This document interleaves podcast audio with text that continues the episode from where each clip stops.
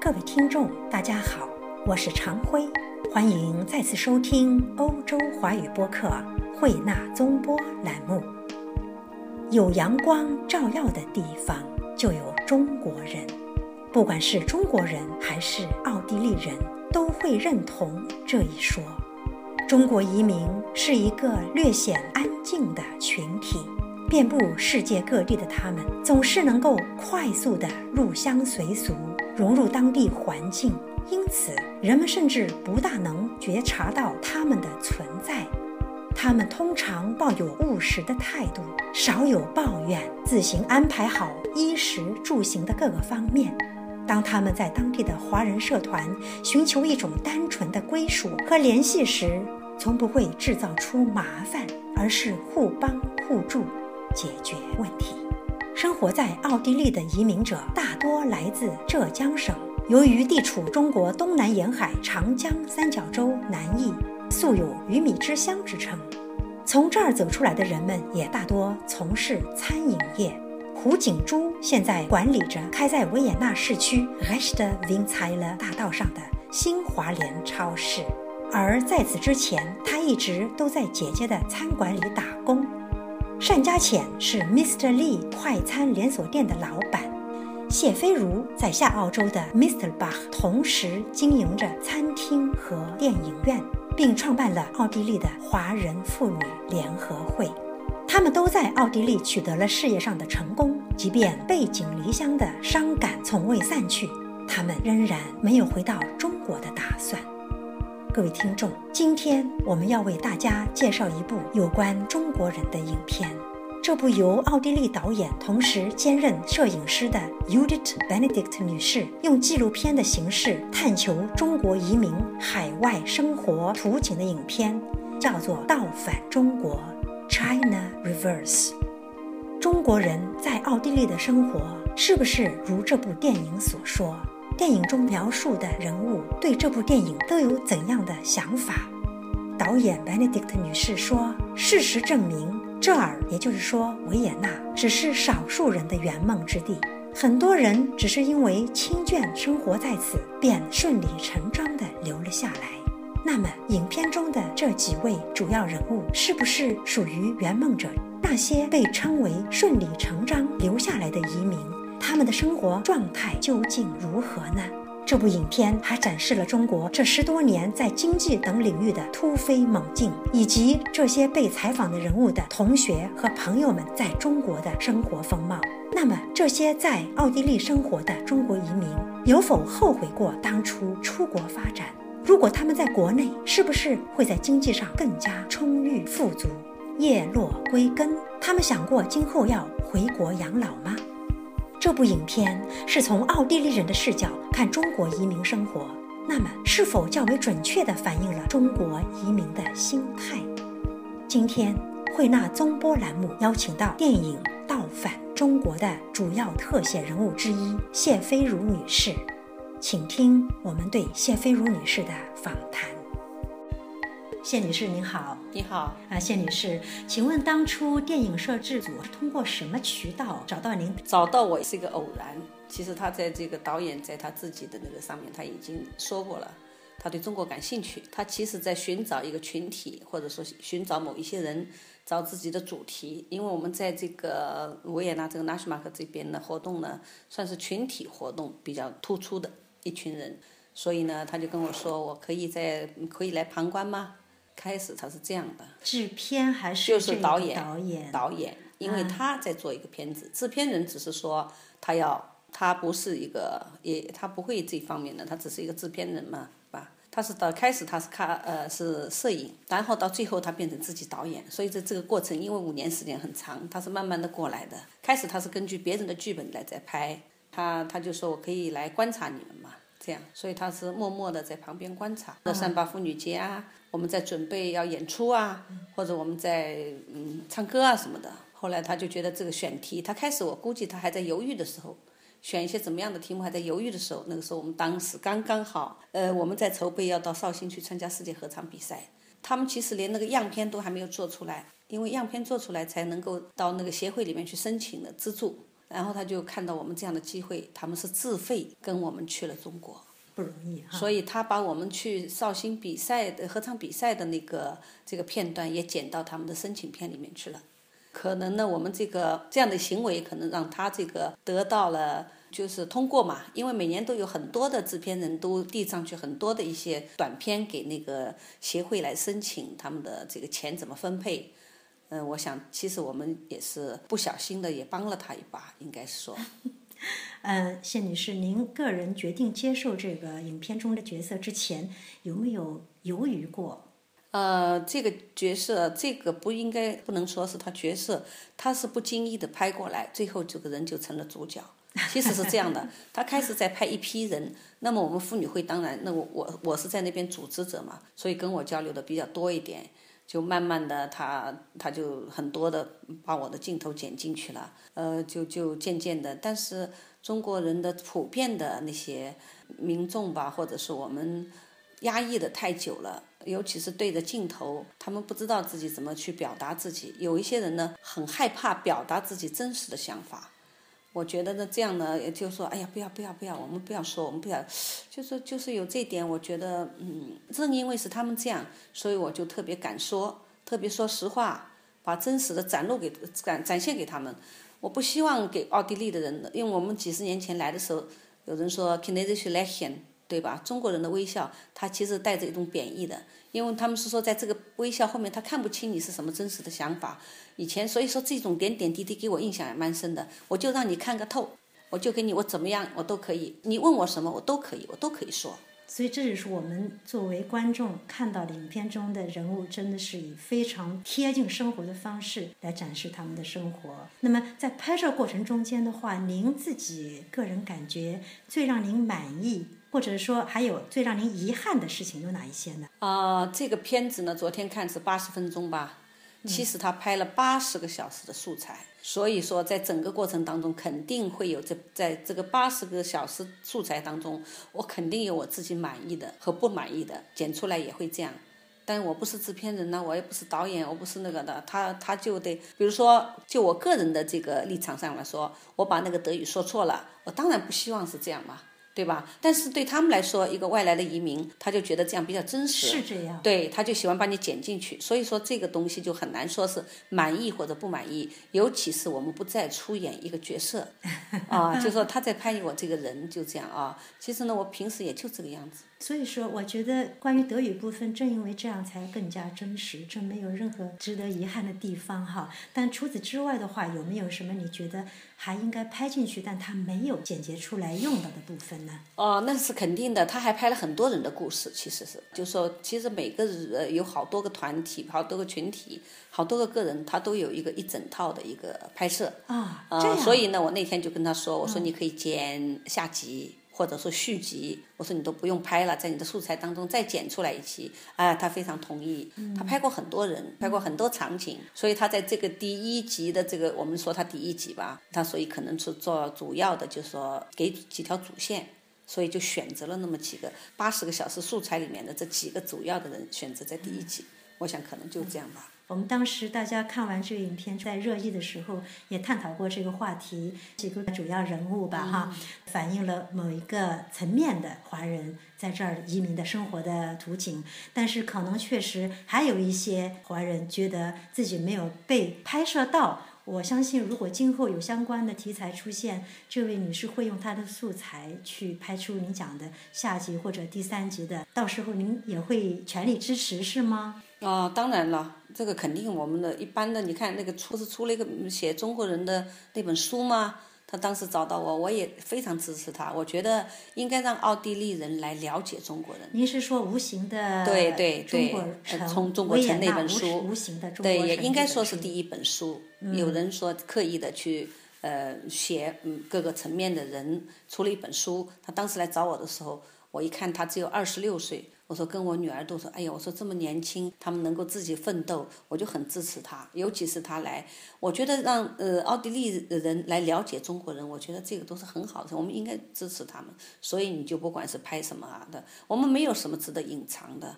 让他们要了解我们，你要通过这种渠道嘛，呃，书啊、电视啊都可以。就是说前一段时间不是在电视上面放过那个阿提夫那个 Vina g e s h i 的，当中也有介绍妇女会的。当时就说他们来，他其实当时在做介绍拉曲马中国城的这个现象，嗯嗯，当然也不是说完全介什么酒吧什么都不是的，就是这块地方就顺便的，因为中国人也比较多，还介绍了几个，哎，他就发现地下室怎么有这批女人在那里啊？他他就说我们可以不可以来拍你们？我说可以啊。后来我还是很欣慰的，觉得。因为他总是总是知道了，你看吧，在整个的影片的过程当中，他在拍到奥地利的这个同性恋酒吧，或者说是不同的那个，他们呃，其实我说这个外来的民族还是中国人这一段能够真正的在反映了积极的一面。他们在学德语，在唱歌，对吧？这些片子是当地的主流媒体在制作，是从西方人的视角去看中国人、中国移民的生活。呃，谢女士。嗯，我很想知道，如果您是假设您是这部影片的编导啊，那您会在哪些方面对此片进行修改？啊，是这个，我看每个人的视角不同了。如果说，因为影片的时间也太短，呃，很难就是说从各个方面去比较，呃，更深入一点的了解这个民族嘛。我觉得还是还是奥地利人对我们的了解还不够。就算这个影片它有三个主要的这个，但是还是泛泛的。所以昨天观众当中有一个后来的一个观众，电影协会的一个呃会讲中文不懂中文的一个在美国生活的。会讲中文还是不懂？不呃不看中不会看中文的啊，他讲的一位美国女士。呃，做她其实是美国过来的，她喜欢奥地利，然后她就帮着做一些电影协会的事情了。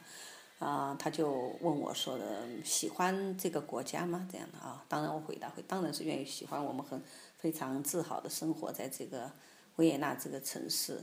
但是他说，嗯，我就觉得这个影片当中经常提到钱这样的啊，对，这个也是一个一个就是。在在某一方面，我就觉得在中国人这个层次当中，就文化的这方面介绍的比较少一点。那我们也不能强求他，因为他对这个他不能这样用那么短的时间去反映很多的题材。那比如说他能够反映到中国人重视教育啊，对吧？啊，在那学习啊，重视第二代的教育啊，这些其实是本身都隐藏着中国文化的一部分，是中国人对这个传承文化的重视，这个已经都在里面了。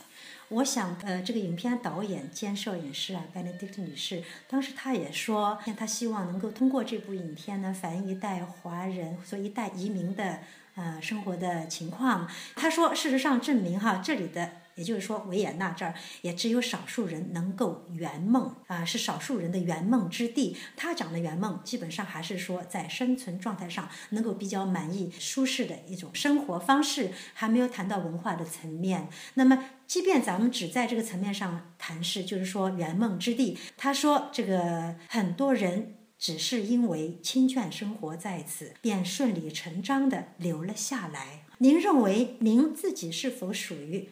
圆梦者，那些只是因为亲眷生活在这儿，所以才顺理成章留下来的移民们，他们的生活状态究竟是什么样的呢？啊，那不能说的，呃，一个怎么现在主要是大致的一个情况，跟几十年前那个时候奥地利刚刚开始，呃，中国人大批的进来，跟现在是不同了。现在基本上大家应该说也是说多少都有一些呃原始积累阶段，应该说也是过去了。所以现在出来的亲戚不像以前这样无依无靠的出来，他们都是有投靠的地方的。圆梦，呃，嗯，也不能说这么说。你就像很多像青田这个地方出来的，他们原来在山沟里面，然后青田这个地方没什么特产，没什么产业，他们的就业机会是会非常困难的。所以他们呢，我觉得不是说圆梦，其实他们是追求一种更好的生活出来的。应该说，他们这个层次上面说，应该是达到了。他们找到工作，对吧？他们能够，就说起码你就算是没有一个自己的事业的话，他也能够安居乐业，他能够去打一份工，他能够找到工作。从温州出来的移民和从青田出来的移民，在奥地利的生活目标有所不同？呃，生活目标呢，不管从哪个地方出来的人呢，都有有所不同。我们现在讲到青田呢，主要青田出来的人很多。他们亲戚带出来的人很多，而且呢，就是说有大部分呢，他们是从山沟里面出来的，就是非常偏僻的地方出来的。我们从文化层次的这方面来说的话，就说很多人他们以前也是没有受过什么教育啊什么，所以说你说他有一个很大的梦想，我觉得不能这么说。我觉得他们就是一个很简单的，就说比如像影片当中的金珠说，我们出来的时候就想来赚点钱，就这样。他其实没有说一个什么梦想，想成为什么。我觉得是这样，不能说大家都是在圆梦啊，来圆了一个梦这样。就是就是有这个机会，因为他们有这个机会，亲戚可以把他们带出来，那么他们就想去追求一种更好一点的生活而已。谢女士在影片中，您说自己像水，爱流向何方就流向何方。呃，您是说自己可以随遇而安，是吗？啊，应该这么说。其实我的性格当中就是这样，随遇而安。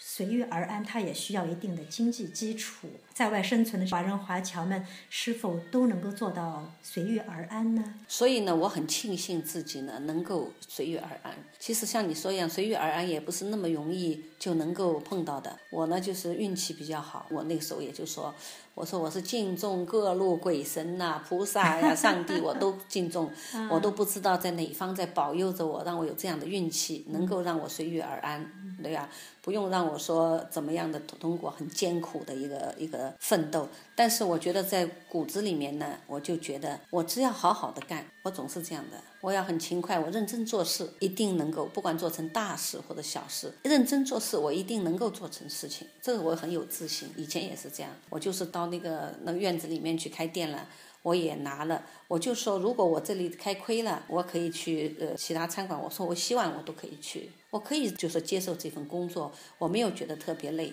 所以说，随遇而安也代表能够做到能上能下，对吗？啊，应该是这样。对，自足，我非常知足。嗯嗯，大家都看出来，此片呢，它也展示了中国这十多年来在经济等领域方面的这种突飞猛进哈。还有影片中也谈到了您同学们的一些生活的风貌，他们的风采。您有否后悔过？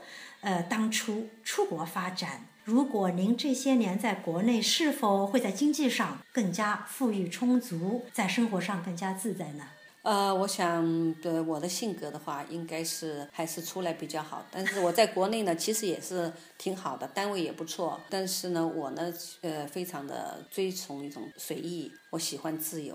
所以呢，我曾经碰到一个挺好的领导，他就很相信我，我就很认真的在那做事。然后换了一个领导。他就另外一种方式来对我，我就很难受，我就觉得那个是我最大的受不了的精神上面的东西啊，他他的这种让你不适了，比你这个嗯就是物质上面的不适你还要难受，是经受不起。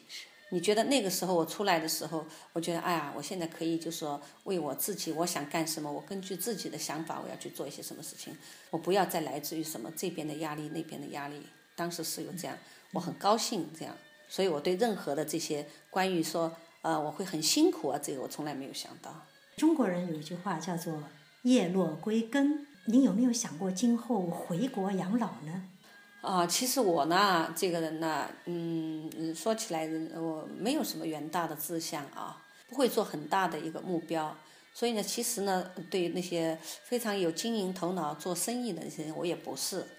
因为我不像他们时时能够就是嗅到那个商机，我都不会。我呢就是一直在寻找我一个就是快乐人生，我一直这样想。至于落叶归根啊或者怎么样，我觉得吧，地球就这么大，你落到哪里都是在这个地球上面。我倒是这个的，真的是想的不多。嗯。啊。啊，您有个女儿，她是生在维也纳的，是吗？是，对。那么生在维也纳。她更喜欢在哪儿生活工作？呃，我的女儿，我觉得这点已经有点像我了，就是好像没有什么大的目标，呃，我也没有给她这方面的引导吧，应该说，嗯，她好像还是很随意的在生活。以前呢，呃，读书，她的数学非常的不好，她不会算数，所以呢，影响她的学业，停止了以后呢，后来她自己突然，我也没带她去学中中文。因为我们在那个离维也纳比较远，我们工作也忙，没有说像现在那些条件好的，礼拜六都给孩子送到中文学校读书，那个时候都没有。所以他的中文是他自己长大以后到上海去读书，他自己学的中文。对，很好啊。后来就连接起来了。我开始的时候想到我们两个人可能文化就断层了，哎，想不到他他自己竟然又把它联系起来了。所以我们现在的发信息啊，或者写信都是用中文。您发信息、写信，您是说他现在不生活在维也纳？他在中国三年回来了，刚刚回来。回来呢，我就说你现在还可以，就说随意的生活，但是呢，能够要帮我，就这样。其实不是说什么，因为我那如果说一个电影院对一个年轻人来说的话，它其实也是一个非非常好的职业。但是呢，我不能说现在就把他吊死在电影院里面，还是给他足够的自由去找自己喜欢做的事情。如果说中文也说的比较好，对汉语也感兴趣，在中国生活了三年，而且那我想可能他也是像您一样可以做到随遇而安了。也就是说，不管是在维也纳生活还是在中国哪儿生活，他都觉得没有关系，很舒服。呃，应该是这样，应该是这样。他两边都，我从小就怕他就断了一个亲戚的关系，所以他小时候。我总是暑假的时候让他回去，对呀，因为他就一个人嘛，要跟下一辈的这亲戚孩子也要有交往，就这样。谢女士啊，这部影片呢，它是从奥地利人的视角去看中国移民的生活。那您认为它是否比较准确的反映了呃中国移民的心态？呃，肯定的，呃，肯定不能全面了。这个就像刚才我说的样，八十分钟你能够展现多少给别人呢？只是说小小的一点点，就是跟他们大致的了解一些。你比如说在教育的问题上，我们看到不同的，对吧？花大钱把女儿培养的非常好的，也有；或者说他父母亲没有知识，哦，就说他们不会德语呀，就是但是是很支持孩子们去上学的，也有。但像我这样说啊，老忘了自己有个女儿的，对她不不不够不尽职的母亲也有。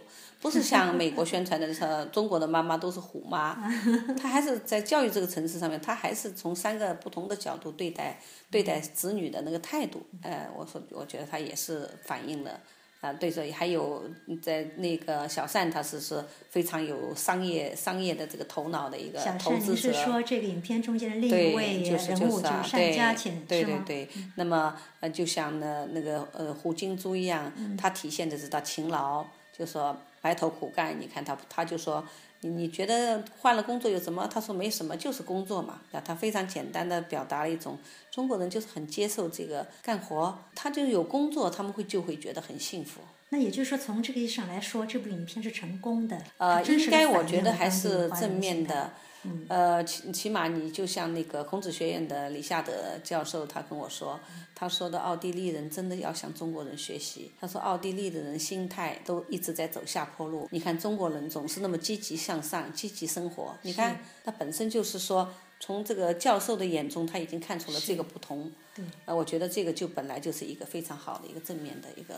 是这部影片是在这个意义上来说也非常正面的，对，确实是非常感谢您，谢菲如女士，谢谢谢谢，谢谢您接受欧洲华语播客惠纳中国的采访，谢谢，谢谢。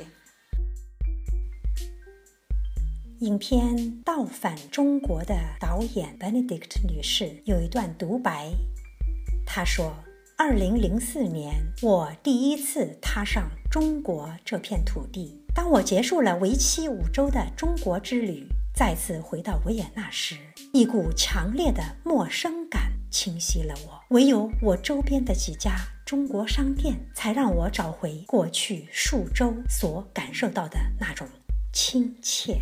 那些离开中国来到陌生国度开始新生活的人们，被称为华侨。而渐渐的，就是这样一群人的故事吸引了我的注意力。我想知道他们是怎么来的奥地利。在我的巡查访谈中，大部分人所叙说的经历都有类似之处，而多数情况下，他们的亲戚已经在奥地利生活了一段时间。通过他们进入奥地利后，第一条路一般都是直接通往中国餐馆的厨房，接着还怀揣着偿还偷渡费用并拥有属于自己餐馆的梦想，拼命工作。拼命赚钱，然而形势如今大不一样了。一方面是严格的移民政策造成餐饮界人手短缺，另一方面，则是中国经济的高速发展，事实就放在眼前。许多中国人的生活和工作开始往返于澳中两国之间。对我来说，《倒返中国》里的维也纳是众多欧洲城市的一个缩影。可以说，我导演的这部影片在一定程度上描写了欧洲华人的移民史。奥地利国家统计局2008年的数据显示。有八千六百三十三名土生土长的中国人生活在奥地利。然而，接管难民事务的相关机构估计有两万到三万华人在维也纳生活，他们绝大部分来自浙江，其中青田和温州所占的比例最高。如果你有一天结识了某国的公民，他们往往会改变你之前对这个国家、对生活在那儿的居民所抱有的一些想法。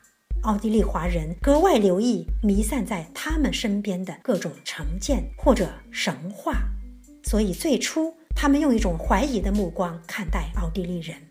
通过此次中国之行，我才赢得了维也纳华人圈的信任。那些远离故乡和亲人，在未知世界里闯荡的人们，一直深深地吸引着我。他们怀揣着一颗思乡的心，来到一个陌生的环境里，在那儿创建出一片能令人想起家乡的新天地。而“故乡”这一个词，早已不再与地域的间隔有任何直接关系。各位听众，今天的节目到此结束，感谢收听，我们下次再会。